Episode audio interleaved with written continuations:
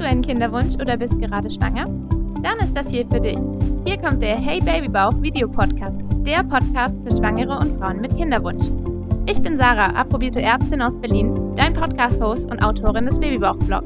In diesem Podcast erzähle ich dir alles, was du zu Kinderwunsch und Schwangerschaft wissen musst und nehme dich auf meine persönliche Kinderwunsch- und Schwangerschaftsjourney mit. Du findest diesen Podcast auch als Video auf YouTube. Also wundere dich nicht, wenn ich manchmal von Video spreche. Und nun geht's los mit einer neuen Folge. Spendest du eigentlich Nabelschnurblut? Lässt du dein Nabelschnurblut einlagern oder sollte ich die Nabelschnur auspulsieren lassen? Dazu bekomme ich immer wieder Fragen von euch zu diesem Thema Nabelschnurblut, Einlagerung, Spende oder ausbluten lassen. Und deswegen sprechen wir heute darüber, was passiert eigentlich in dem Moment, wenn euer Baby auf der Welt ist, ihr es im Arm habt ja, aber es noch mit euch verbunden ist. Welche Optionen gibt es dann und was spricht für was? Grundsätzlich vielleicht erstmal. Es gibt ja drei kommerzielle Anbieter. Ethicur, die Deutsche Stammzellbank und Vita34. Und die werben mit ganz spannenden Aussagen zum Nabelschnurblut. Ich muss euch die jetzt vorlesen, weil ich kann mir das sonst gar nicht merken. Da haben wir so Aussagen wie Krebs, Hirnschäden, Herzfehler können verhindert werden. Stammzellen aus Nabelschnurblut sind Ausgangspunkt für die Entwicklung neuer Behandlungsverfahren. Oder sie sagen, doch auch Sie selbst können Vorsorgemaßnahmen treffen, die Ihr Kind vor und nach der Geburt schützen, mit der Aufbewahrung von Stammzellen aus Nabelschnurblut. Damit halten Sie Ihrem Baby einzigartige Möglichkeiten zur Behandlung unterschiedlichster Erkrankungen offen und lassen es potenziell an den weiteren Entwicklungen der Stammzellmedizin teilhaben. Oder Stammzellen bieten Ihnen also die Chance, im Alter einen echten Jungbrunnen zu besitzen. Wow, das sollten wir jetzt aber auch alle machen, ne? Also, das impliziert ja Folgendes. Erstens, die Therapieformen existieren bereits. Und B, wenn ihr das nicht macht, seid ihr schlechte Eltern und schneidet euer Kind von dieser Möglichkeit ab. Und die Frage ist jetzt, stimmt das überhaupt? Ja, und da fasse ich nochmal ganz kurz vielleicht als allererstes zusammen, welche drei Optionen gibt es eigentlich, die jetzt in diesem Moment, nachdem das Baby auf der Welt ist, zur Verfügung stehen. Als erstes diese von diesen Anbietern beworbene private Lagerung zur Eigennutzung. Dann gibt es die Möglichkeit der Nabelschnurblutspende. Und dann gibt es die Option, die Nabelschnur auspulsieren zu lassen, damit möglichst viel von dem Blut zum Kind zurückfließt. Wir gucken uns alle drei Optionen einmal an. Jetzt gucken wir uns mal an, diese Aussagen von den kommerziellen Anbietern. Die sind ja durchaus ganz schön vollmundig, würde ich sagen. Und tatsächlich habe ich mir auch am Anfang gedacht, oh Gott, das muss ich ja unbedingt machen. Dann habe ich mir mal die Kosten angeschaut. Also wenn man das entnimmt und lagert, dann kommen auf euch Kosten in Höhe von zweieinhalb bis 4000 Euro ungefähr zu. Das kommt darauf an, wie lange ihr es lagern wollt. Aber wenn wir hier vom Jungbrunnen im Alter sprechen, dann müssten wir uns eigentlich eher die 50 Jahre Lagerung angucken. Wenn wir uns jetzt anschauen, die Therapiemöglichkeiten, vielleicht eher so im kindlichen Bereich, vielleicht zumindest 20 Jahre, aber das ist so die Größenordnung. Zweieinhalb bis 4000 Euro. Das ist ja schon eine Stange Geld.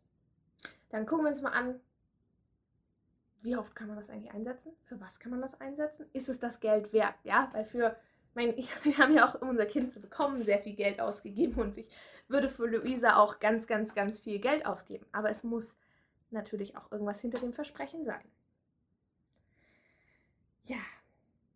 Und von all den wunderschönen Erkrankungen, die ich euch vorgelesen habe, und wo das vielleicht alles eingesetzt werden könnte, Hirnschäden, Herzfehler, ach, teilweise wird mit Alzheimer geworben, es gibt halt noch keine Therapieansätze auf Stammzellbasis für all diese Erkrankungen. Also diese Therapieformen existieren aktuell nicht. Stammzellen werden therapeutisch eingesetzt, auch eben Stammzellen aus Nabelschnurblut, vor allem bei Leukämien halt aktuell. Aber da wird es jetzt ein bisschen tricky, ob das eurem Kind helfen könnte, wenn es, um Gottes Willen, das will natürlich keine, an Leukämie leiden würde. Weil jetzt kommen wir nämlich dazu, auch viele der angesprochenen Erkrankungen haben eine genetische Basis. Oder also sind nicht teilweise sind sie komplett genetisch bedingt oder teilweise haben sie zumindest einen genetischen Anteil. Und leider ist es auch bei den kindlichen Leukämien so, dass man davon ausgeht, dass da ein genetischer Anteil ist. Das heißt aber vor allem, wenn euer Kind dieses unglückliche Kind ist, was daran leidet, dann sind genau diese Stammzellen wertlos, weil genau diese Stammzellen beinhalten diese Erkrankung ebenfalls. Weil das sind ja, das sind ja Zellen eures Babys und die haben die gleiche Mutation. Das heißt, wenn euer Kind an Leukämie leiden würde in dem Fall, könnte man diese Stammzellen nicht verwenden. Ihr bräuchtet trotzdem eine Stammzellspende von einem anderen Baby, das nicht an Leukämie erkrankt ist.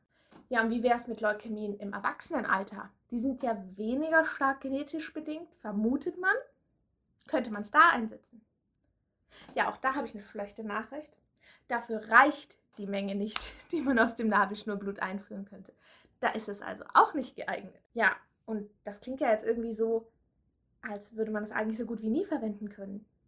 Und da habe ich ein paar nette Daten gefunden aus den USA. Also, in den letzten zwei Jahrzehnten wurden in den USA aus solchen privat eingelagerten Stammzelldaten, äh, Stammzellbanken 400 Personen behandelt und ungefähr 60.000 mit Stammzellspenden. Ja, dann gucken, denken, vielleicht liegt es ja an den Amerikanern. Vielleicht machen die ja irgendwie was falsch. Und wenn man dann ganz tief greift, greift bei diesen kommerziellen Anbietern, dann findet man bei Ethicur die Angabe, dass sie bereits in 35 Fällen einem Kind damit helfen konnten. Und da sollte man, also mit Stammzellen, die bei einem ihrer europäischen Partner eingelagert sind. Ja, und das sind ungefähr zweieinhalb Millionen. Ihr seht schon, je genauer man diese Zahlen anschaut, desto weniger wahrscheinlich erscheint es, dass diese Stammzelleinlagerung eurem Baby irgendwie helfen kann. Ja, und was sagen dann die Experten? Ja, die Experten sagen, dass die Wahrscheinlichkeit, dass ihr, wenn ihr dieses Blut einlagert für euer Kind, dass ihr das für euer Kind verwenden könnt und ihm damit helfen könnt, aktuell bei 0,0 0,05 bis 0,04 Prozent liegt. Das bei den Kosten. Nur nochmal, wenn ihr mit Prozentzahlen euch nicht so gut tut, das heißt, eines aus 2500 bis eines aus 20.000 Babys, bei denen das eingelagert wird, privat für diese Kosten, wird davon vermutlich profitieren. Und das heißt ja nicht, dass es sonst keine Option gäbe. Nur das ist die Wahrscheinlichkeit, die ihr euch für 2500 bis 4000 Euro einkauft. Und deswegen relativ klar, in Deutschland gibt es kein eindeutiges Statement, aber die American Academy of äh, Pediatrics und die American Medical Association sind ganz klipp und klar und raten von dieser privaten Einlagerung ab, weil die Kosten in keinem Verhältnis dazu stehen zu der Wahrscheinlichkeit, dass das jemals genutzt werden kann. Und deswegen werde ich das auch nicht machen. Nachdem ich mir es angeschaut habe, war es für mich völlig klar. Ich habe es wirklich am Anfang überlegt und gedacht so, was ist schon 2500 Euro, wenn es Luisa vielleicht mal das Leben retten kann? Aber dann war mir klar, die Wahrscheinlichkeit, dass das passiert, ist so verschwindend gering, dass die Option für mich raus war. Ihr dürft es gerne machen. Ich würde es nicht machen dann gucken wir uns doch mal die Nabelschnur-Blutspende an. Weil ich habe ja vorhin auch schon gesagt, es gab in den USA in den letzten zwei Jahrzehnten immerhin 60.000 Fälle, wo embryonale Stammzellen aus Nabelschnurblut verwendet werden konnten. Und zwar bei Nabelschnurblutspenden.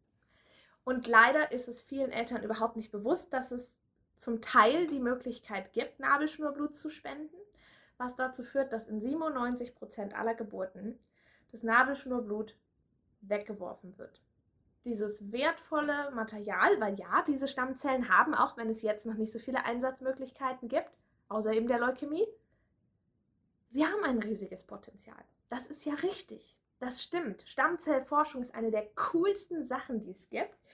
Ich habe tatsächlich auch im Studium damals schon, oh, jetzt muss ich euch wieder sagen, was ich für ein kleines Streberkind war. Ich habe, während ich in der Schule noch war, in der Kollegstufe, war ich an so einem Modellversuch Schüler an die Universität und durfte auch schon ein paar Vorlesungen besuchen. Und da war ich tatsächlich in einer Vorlesung namens Stammzellforschung, biologische Grundlagen und ethische Reflexion. Ich habe mich also schon während der Kollegstufe in der Schule bevor ich überhaupt in die Uni gegangen bin, mit Stammzellen beschäftigt. Und ich habe auch meine erste Doktorarbeit, die ich im Übrigen abgebrochen habe, an neuronalen Stammzellen gemacht. Also Stammzellen sind ein Thema, da war ich von Anfang an immer schon bei diesem Wow, das ist super interessant. Also, zurück zur Nabelschnurblutspende. Die hat ja ein Potenzial, ein ganz erhebliches. Diese Stammzellen sind wertvoll und sie können gespendet werden. Der Ablauf ist bei der privaten Spende oder bei der Nabelschnurblutspende gleich. Es wird einfach direkt nach dem Abnabeln aus der Nabelschnur 60 bis 80 Milliliter Blut entnommen. Das ist, tut der Mutter nicht weh, tut dem Kind nicht weh, ist auch relativ fix gemacht und danach kann auch normal abgenabelt werden. Und dieses Material wird dann eben in flüssigem Stickstoff gelagert. Da sind ein paar Prozesse dazwischen. Und dann hat das eben dieses Potenzial, irgendwann mal ein Leben zu retten. Man muss aber auch dazu sagen, dass nur ungefähr 25 Prozent der entnommenen Proben tatsächlich am Ende genutzt werden können für diese Einlagerung, weil teilweise nicht genug Blut rauskommt, nicht genug Stammzellen drin sind. Also es gibt leider einen gewissen Teil, der nicht genutzt werden kann, um später möglicherweise Leben zu retten. Teilweise können die aber dann noch für die Forschung eingesetzt werden. Die Nabelschnurblutspende ist nämlich nicht nur für die direkte Verwendung möglich, sondern auch für die Forschung. Da braucht man zum Teil weniger Zellen. Ja, und da kommen wir auch zu der größten Krux nochmal. Wo ist das eigentlich überhaupt möglich?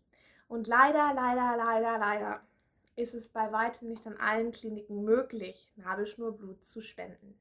Die bei weitem am meisten Spenden äh, entnommen und gelagert werden von der DKMS. Die kennt ihr ja vielleicht schon, weil ihr ja vielleicht auch so schon als Stammzellspender registriert seid. Wenn nicht, dann äh, macht das doch unbedingt. Übrigens alles, ich verlinke euch unten auch ähm, Informationen dazu. Ich verlinke euch ein paar Quellen und ich verlinke euch natürlich auch die DKMS und auch ähm, die Info, wo ihr bei der DKMS rausfindet, ob an eurem Krankenhaus die DKMS, ob sie mit denen zusammenarbeiten und ob ihr dort ähm, Nabelschnurblut spenden könnt. Das es gibt dafür nämlich eine Suche und leider sind es halt nicht viele Häuser. Abgesehen von der DKMS gibt es nur in Erlangen und in Mannheim noch eigene Optionen. In Erlangen die Transfusionsmedizin hat eine eigene Stammzell-Datenbank, Lagerung. Witzig, weil ich habe ja in Erlangen studiert und bin ja aus Erlangen. Äh, da wäre es möglich an der Uniklinik. Und in Mannheim gibt es eben auch nochmal eine separate. An allen anderen Orten macht das eben die DKMS oder leider keiner. Aber es lohnt sich auf jeden Fall zu gucken oder auch beim Geburts, also wenn ihr an Geburtsanmeldung in der Klinik habt, könnt ihr auf jeden Fall nachfragen, wenn es für euch eine Option wäre, könnt ihr nachfragen, ob eine Nabelschnurblutspende möglich ist. Und ich, ihr wisst ja vielleicht, dass ich in Buch entbinden möchte und auch die Charité in Betracht gezogen habe. Die Charité hat mit der DKMS zusammengearbeitet, macht es aktuell nicht. Da gibt es gar keine Möglichkeit zur Spende. Kann sich ändern, ja, also checkt das bitte, wenn ihr später entbindet, weil dieses Video kann, ist was, kann, vielleicht ist ja in einem Jahr anders. Hoffen kann man es ja. Und im Buch gibt es auch leider nicht die Möglichkeit, an die DKMS zu spenden. Aber es gibt die Möglichkeit, eben immerhin direkt für die Forschung zu spenden. Vorteil auch wieder, es muss weniger benutzt werden. Und ähm, ich habe den Bogen dafür auch schon ausgefüllt. Es ist aber keine Entscheidung, die ich für euch treffen kann. Ich kann nur sagen, ich habe mich dafür entschieden, noch lieber wäre es mir gewesen, wenn es in die DKMS, in die Stammzellspende gegangen wäre und sie vielleicht irgendwann direkt schon einem anderen Kind mit Leukämie damit das Leben hätte retten können. Aber Forschung finde ich dann trotzdem immer noch besser als Verwerfen oder diese kommerzielle Einlagerung, die nichts bringt und uns, die wenig wahrscheinlich etwas bringt und uns auch noch Kosten verursacht hätte. Ich habe trotzdem ein bisschen gezögert, und das liegt an der dritten Option, dem späten Abnabeln und Auspulsieren lassen der Nabelschnur. Und ich erkläre euch hier auch nochmal die Vor- und Nachteile, damit ihr eine Basis habt, auf deren ihr eine Entscheidung treffen könnt. Erstmal kurz das Grundprinzip, was da anders ist als bei der, wenn die Nabelschnur eben punktiert wird für eine Spende oder eine Eigennutzung, ist, dass man, nachdem das Baby raus ist, lässt man die Nabelschnur zwei, drei Minuten lang auspulsieren. Normalerweise passiert dieses Abnabeln innerhalb von 10, 20, maximal 30 Sekunden. Und durch dieses Auspulsieren kommt mehr Blut nochmal beim Kind an. Das führt tatsächlich dazu, dass die Kinder einen signifikant höheren Eisenwert und auch einen höheren HB, also den Hämoglobinwert, haben. Also direkt nach Geburt hat das definitiv einen positiven Aspekt fürs Baby. Das zu verleugnen wäre Quatsch. Wenn man jetzt vier Monate später guckt, dann gibt es allerdings zumindest im HB keinen Unterschied mehr. Es ist aber tatsächlich auch nach vier Monaten immer noch ein Unterschied im Eisenspeicher sichtbar. Und es ist auch nachgewiesen, dass die Kinder seltener an Anämie leiden. Insofern fand ich die Entscheidung persönlich auch nicht einfach, weil ich wusste, wenn ich mich für die Nabelschnurblutspende entscheide, nehme ich Luisa potenziell ein bisschen etwas weg, das ihr auch helfen könnte. Das ist nie eine einfache Entscheidung für Eltern. Deswegen, ich verstehe das auch, wenn das jemand nicht möchte. Ich persönlich appelliere trotzdem an euch, darüber nachzudenken, insbesondere wenn die Nabelschnur-Blutspende für die DKMS möglich ist, appelliere ich stark an euch, das zu machen, weil ihr in dem Moment vielleicht noch ein zweites, ihr habt nicht nur ein Leben auf die Welt gebracht, sondern ihr könnt vielleicht auch noch ein zweites retten in der Zukunft. Und wenn das jeder machen würde, dann würde auch in dem Falle, dass euer Baby irgendwann an Leukämie erkrankt, genug da sein, damit es auch das bekommen kann. Weil die paar, die dann Leukämie bekommen, deren Spenden würde man dann aussortieren müssen wahrscheinlich.